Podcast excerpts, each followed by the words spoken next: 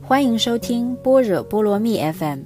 这是一档关于正念生活方式的栏目。在这里，你将听到关于内心探索与自我发现的奇闻异事。让我们一起见山水、见世界，遇见更好的自己。Hello，大家好，我是 Echo。首先呢，祝大家圣诞快乐，Merry Christmas。今天想和大家聊聊财务自由这个话题。以及呢，成长过程当中对我影响最深的关于财富自由的书籍。在开始之前，我想问大家一个问题：什么是你所认为的成功呢？在西方现代文明占据主导权的现在，幸福一直被视为是一种实体，它是一种可以被拥有的东西。这种幸福呢，是我们眼睛看得见、摸得着的食物。它是可以通过我们的肉身的眼、耳、鼻、舌体验到呃实相世界里的色、声、香味、触、法，它们所带给我们的这种具体的幸福感。当我们拥有豪车、豪宅以及用不完的钱，我们就能够想象到拥有了那些东西之后所带来的那种幸福感。而相反呢？东方的哲学认为，幸福是一种状态和处境，它不像是那种实体的、可见的别墅啊、豪车啊等等，并不是一件可以拥有的这种实物。东方的哲学的逻辑呢，和西方的这种唯物主义的逻辑是不一样的。西方的逻辑是说，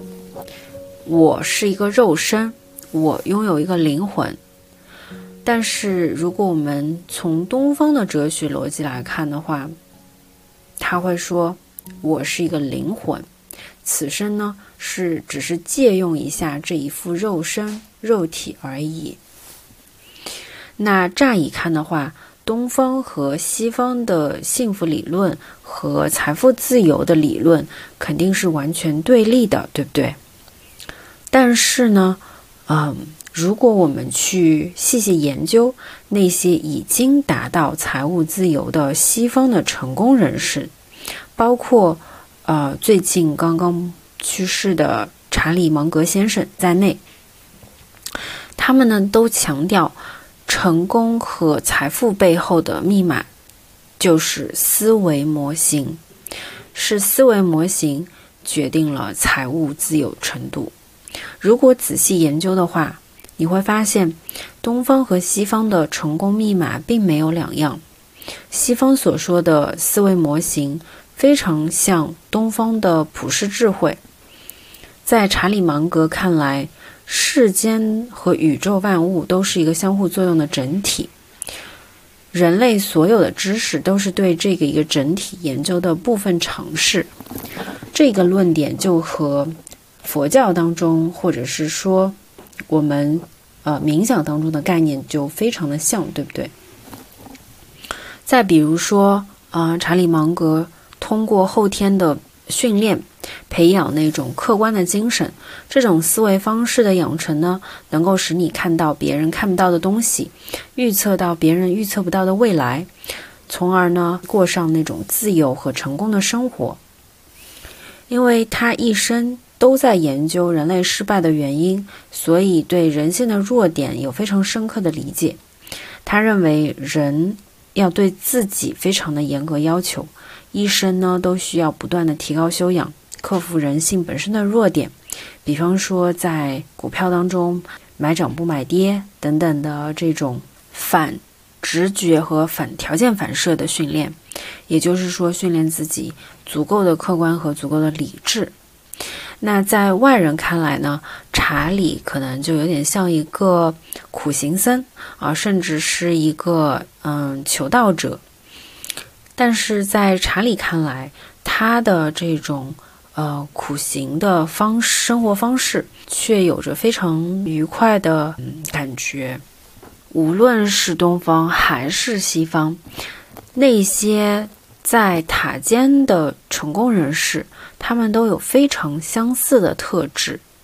他们都心甘情愿地死磕自己身上的人性弱点，然后呢，用更为嗯，在我们看来利他的这种理性的眼光来增加自己的各个维度的思维模型啊，或者是普世智慧，因为他们知道，嗯。用这种利他的手段，到最终还是会让自己得到，无论是物质上、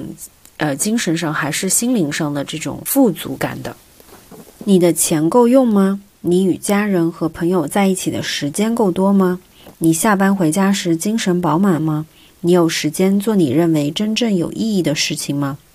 假如被解雇，你会视之为重新开始的机遇吗？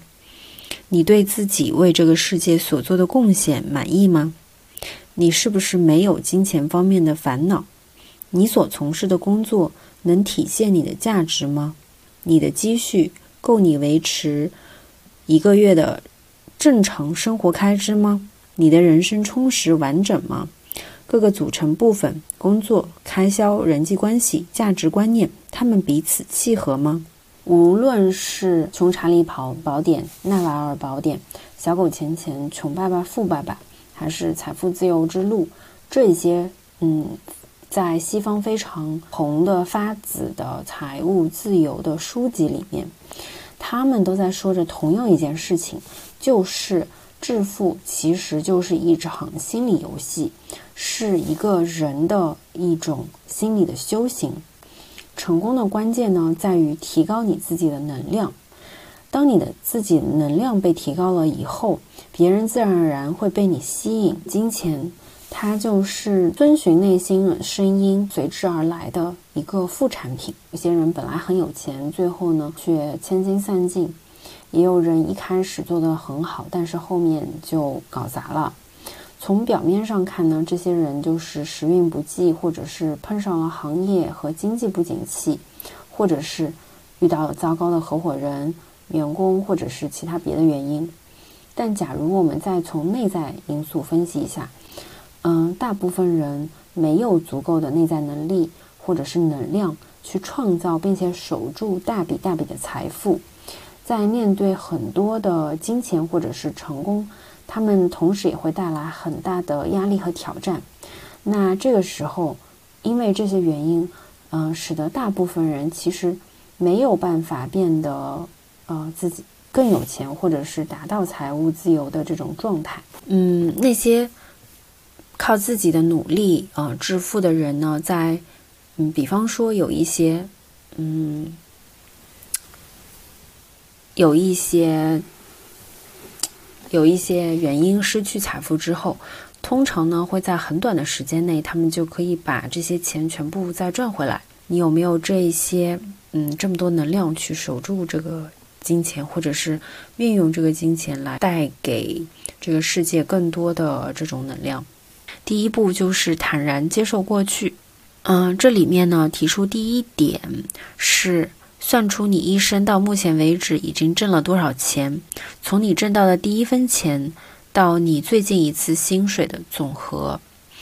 那我之前就做了一下这个练习。目前为止，因为我工作已经，呃，从新加坡工作了七年，再到上海工作了四年左右，实际上还是让我大吃了一惊。就是，嗯，这个一步能够很好的让你去了解自己的赚钱能力。因为很多时候，你只是对着自己的账户去看，你现在账户里还剩多少钱，但是很少会，嗯，刻意的去想，说我到底，嗯，我能够赚多少钱？这个也是对自己赚钱能力一个客观的评估。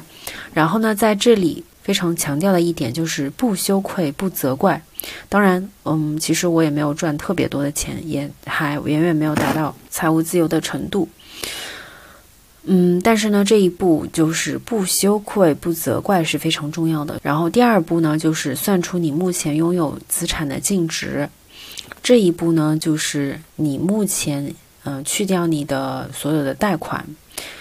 嗯，你目前所拥有的，无论是现金也好，或者是股票也好，所有的这些资产，房产或者是车，嗯，你把它折成二手的车的价格。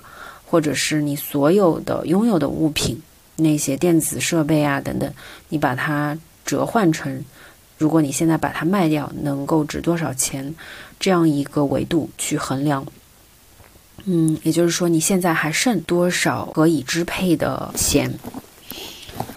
那这个两步就是一个非常明显的，嗯，并且非常有用的一个方式，就是你可以去。评估一下，并且坦然面对自己的过去。无论你赚的钱多还是少，我发现我工作了那么多年，虽然也留留了一些储蓄吧，但是呢，和我赚到的那些钱的对比还是非常大的。当然，在这个过程当中，我也提醒自己千万不要羞愧和责怪。其实我是有下意识的会有那种责怪的心理，就会觉得，哎呀，我一定是是不是乱花了钱，或者是确实我在工作的。嗯，头几年就开始去世界各地旅行啊，等等，嗯，肯定也是花了不少不少钱。然后当中又 gap 了了大概两年左右，一年去旅行，另外一年去上学，所以我也都是用了就是自己的之前的积蓄嘛。嗯，从另外一种角度来看，我觉得也是对我自己的投资。所以，嗯，正确的态度就是千万不要羞愧或者是责怪自己，无论现在啊还剩多少钱。然后第二步呢，就是活在当下，追踪你自己的生命能量。第一步是确定维持你职业实际需要花费的时间、金钱，计算你的实际时薪。那在这里呢，需要强调的就是，嗯，实际上我们会发现，呃，比方说我们在做一个朝九晚五的工作，那这个工作。所赚的钱，其实你是很容易的把它换算为时薪的，对不对？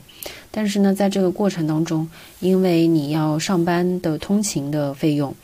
然后还有通勤的时间，另外呢，你要为上班去呃置装，有时候，比方说像我去参加一些晚宴啊，或者是教课，通常会需要去买一些合适的衣服或者是西装等等。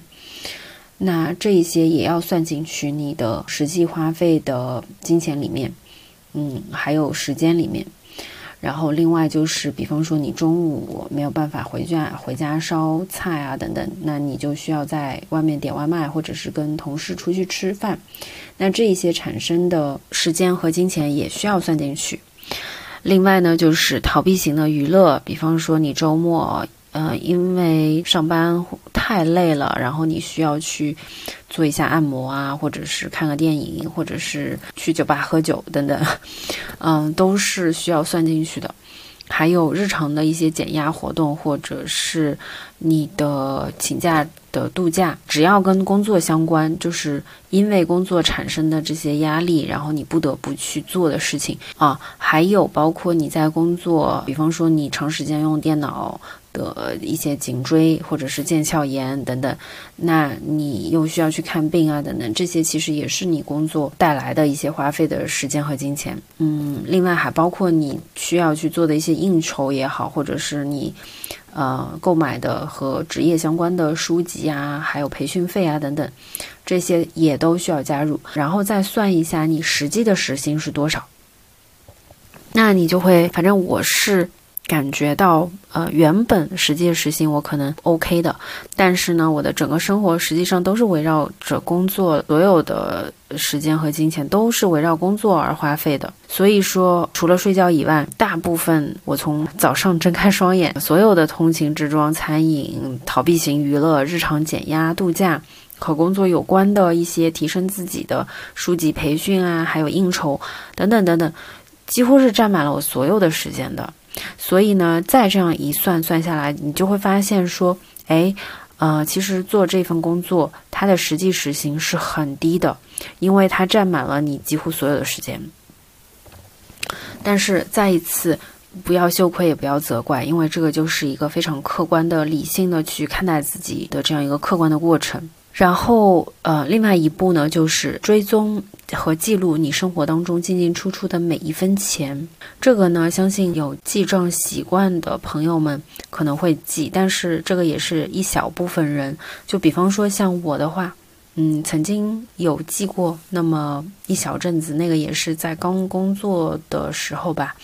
但是这个习惯其实是很容易被忘掉的，因为你就会觉得说，比方说你的支付宝或者微信，它上面每个月还是会给你一些记账日报的，对不对？但是呢，很多时候。如果你没有很很好的管理或者是记录它的话，实际上是很难 track 每一笔的钱你到底去了哪里。那这个一步呢，是会是可以很好的让你去看到你自己整个的花费，呃，到底花费在哪里了。你很容易去点一些外卖，吃很多不健康的食品呢？这种通过饮食来缓解压力。还是说你会花很多的钱去习惯性的，比方说像我以前真就真的是很容易很容易买各种各样的书，然后我就会很上头，我就觉得这个东西是嗯自我提升的一个方式。我这次搬家就非常的 shock，就我整个非常震惊，就是因为其实我的衣服啊，还有日用品这些东西还是 OK 的，就没有特别多。但是呢，我的书本就是加起来总共重量是有一千斤，就是五百公斤，几乎真的真的就是都是我的书。然后呃，我大概有一二三三个书架，还不包括就是我零零散散放在床头啊，放在呃书桌那个或者窗台啊等等的这些各种角落上面的书。所以有时候就是，嗯，你如果。仔细的去去追踪的话，你是很容易看到自己到底是在哪一项支出上面是疯狂的去买东西的。那每个人的情况都可能都不一样，嗯，然后每个阶段也不一样。比方说，我，嗯，我记得我大学毕业最早的时候也会乱买衣服啊，或者是买一些护肤品、化化妆品等等。但是后来我就越来越清楚，说我自己的，嗯，皮肤的肤质。或者是我的衣服的风格等等，就是我不会去买一些快时尚的东西，因为我知道，就是你其实买回来当下你可能用了一次就不用了，很多东西你是不会去珍惜的。所以买东西的习惯你也一直是在迭代，但是这种迭代的速度，如果你有这样一个记录的话，你就会更快一些。呃，我现在已经不记得我用了多少年才。才转变自己那个思维，但是，嗯，一定是就是有一个非常痛的领悟，我就发现说啊，这个对吧？就是是搬家的过程当中，或者是嗯那一次一次这种嗯痛彻心扉的领悟之后，才慢慢改变的习惯，可以通过这样一个记录来更快速的迭代自己。下一步呢，就是去思考。你自己可以通过哪些方式赚到钱？嗯，首先知道自己的赚钱能力，呃，也知道自己现在目前有多少钱。另外呢，明确在工作上所花费的时间和金钱。有时候呢，如果这个花费是非常多的话，嗯，你可能就会和我一样，就会觉得其实这个工作是很不值得的，因为你的生命能量是非常有限以及非常珍贵的。如果你把这些，嗯，珍贵的时间用来做你并没有那么全情投入或者那么热爱的事情上的话，那实际上你浪费的不仅仅是这么一点点钱，特别是时间，它是没有办法再呃还回来的。但是金钱的话，你换一件事情，嗯，你可能短期内并不一定有那么高的收入，但是长期来看，你不断不断让自己。投入到了你喜欢做的事情，然后另外一一方面呢，你也可以，嗯，更出色的发挥你所拥有的技能。所以这个是第二部分。然后呢，你需要去衡量一下那些你真正呃能够发挥优势的领域。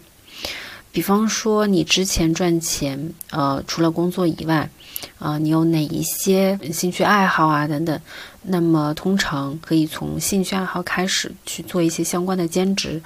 比方说，如果喜欢写作的话，就可以先开个公众号啊，然后写一写自己所思所想等等，看一下市场的反馈。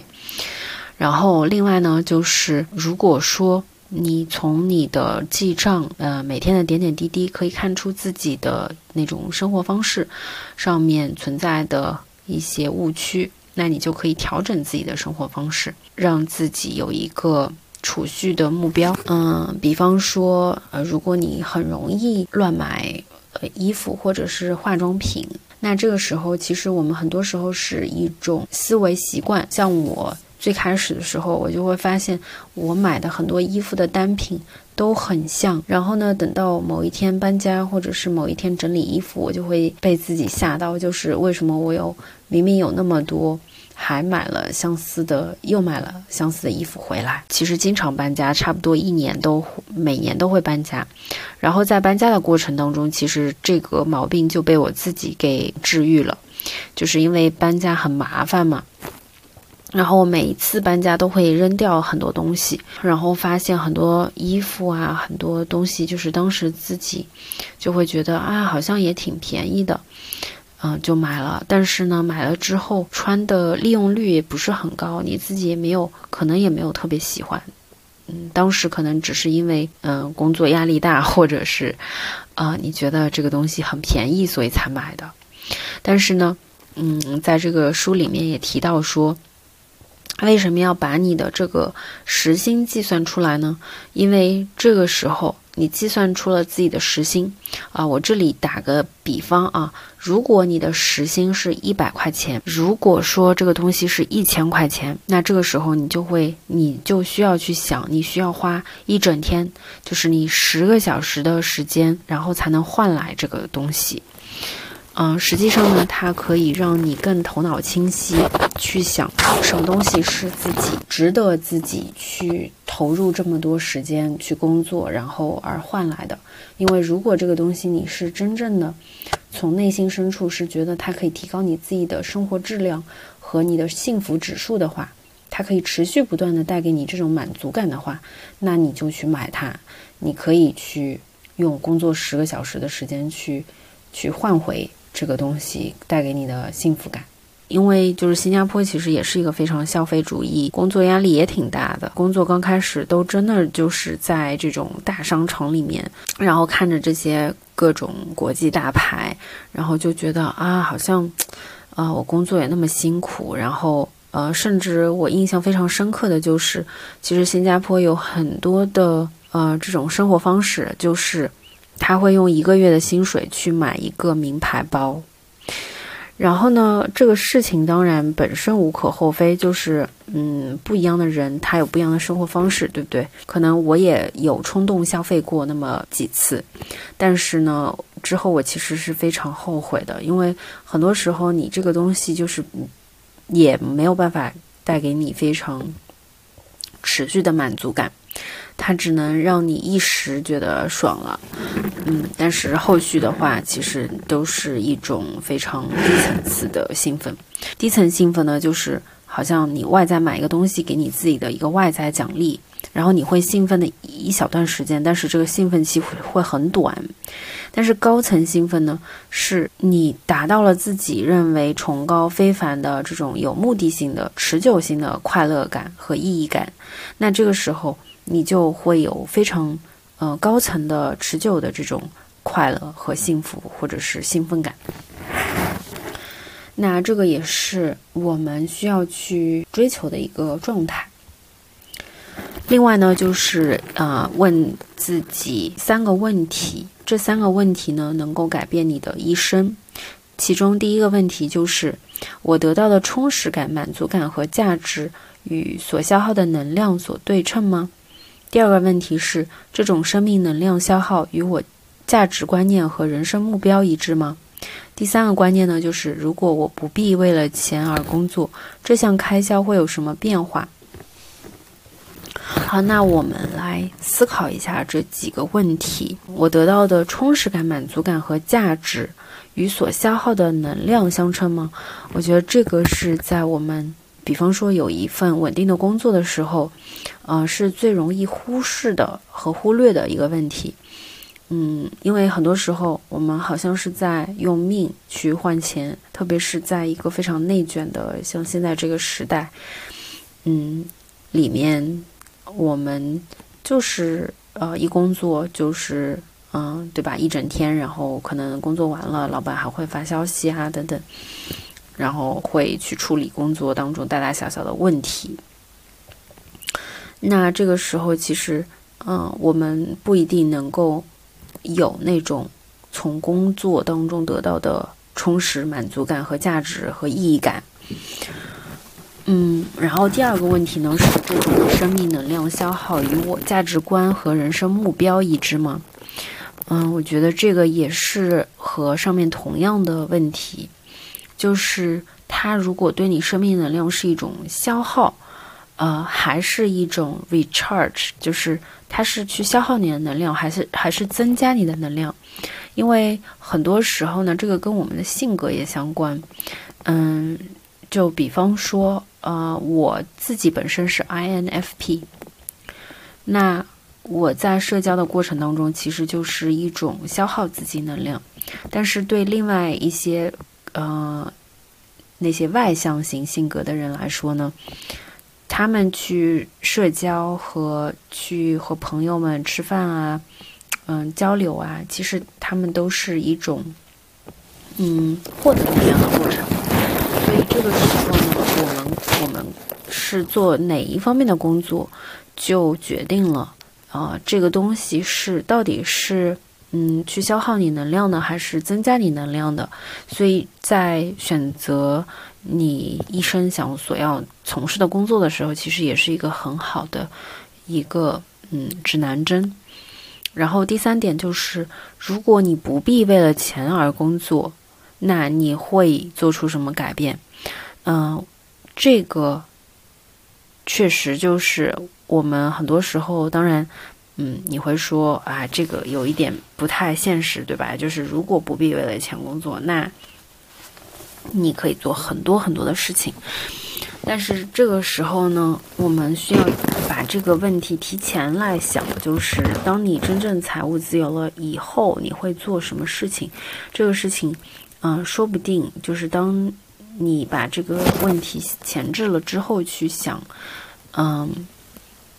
你就会更加通顺的想清楚这一生，嗯，你愿意为之奋斗的事情是什么？那这个事情可能是去写作，或者是，嗯，可能是成为一个艺术家，也有可能是画画，或者是啊，你希望去帮助，嗯。去做一个心理咨询师等等，就是我身边有很多很多的朋友都有这样或者那样的不同的嗯理想的工作。那我觉得，嗯，有一些确实我自己都会觉得，就比方说，我之前在菲律宾冥冥想的时候，我就碰到一个嗯比我大大概十岁左右的女生，她就说她的。终极理想就是去，去帮助那些嗯身体有残疾的人，嗯，那我当时我我是很惊讶的，因为我会觉得啊，原来这个都可以变成一个理想。然后他现在就说他自己就是在做这个事情，所以他就觉得自己的生活非常的满足。嗯，所以就是如果我们倒过来想这个事情的话，我觉得也是很有启发的一个点。那呃，就是说回这个财务自由吧。嗯，我觉得如果我们可以，嗯，从那实际上呢，嗯，东方和西方的这种，嗯。幸福观念是没有什么区别的，呃，只是说，嗯，这个财富自由本身就是一个比较表象的，嗯，通往幸福之路的一个，你可以把它比作是一棵树上的果实吧。那这个果实到底是小是大，还是呃，是不是成熟等等？嗯，我们很多时候呢。呃，是想去改变他的，是当然是希望收获越多越好，对不对？但是，嗯，他的真正的、真正的这个，嗯，原因其实是在于它的种子或者是它的根有呃扎得多深。所以呢，嗯，我觉得东西方的这种嗯财务自由或者是幸福观，其实他们最终。嗯，是殊途同归，并且是相通的。如果我们去透过现象去看本质的话，那他们其实都是啊一样的。嗯，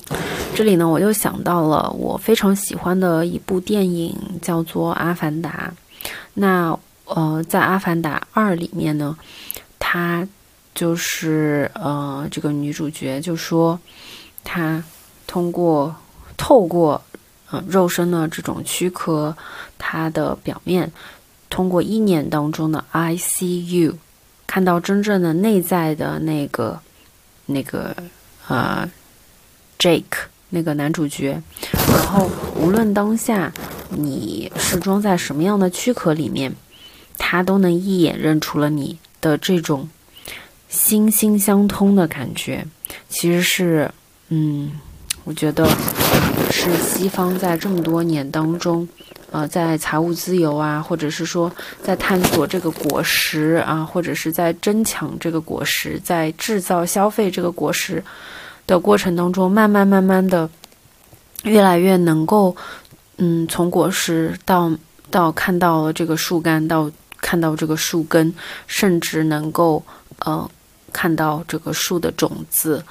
的一个演化的过程吧。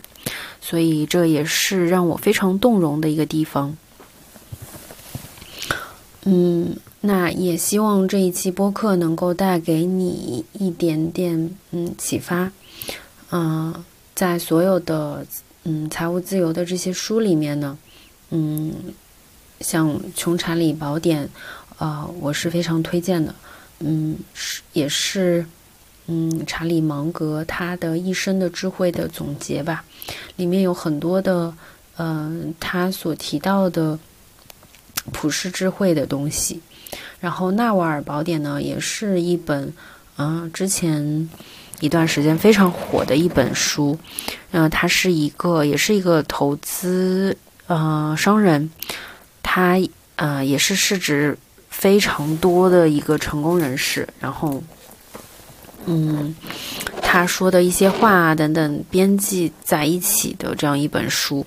然后里面有提到很多关于他的生活方式等等，嗯，我觉得也值得一看。然后还有几本书呢，就是《小狗钱钱》《穷爸爸富爸爸》，还有《财务自由之路》。嗯，所有的这些书，呃，当然都有褒有贬，但是我觉得，呃，只要它能够带给你一点点启发，然后你可以从中去运用书中的一些嗯建议和方法，那对你来说就是一本好书啊，也不要也不用就是。嗯，一定看那个 豆瓣的分数或者是评分而去否定它。当然，我相信前面我提到的这些书，其实它的评分都挺高的，而且一直是处于财务管理书籍的 top 榜单上面的。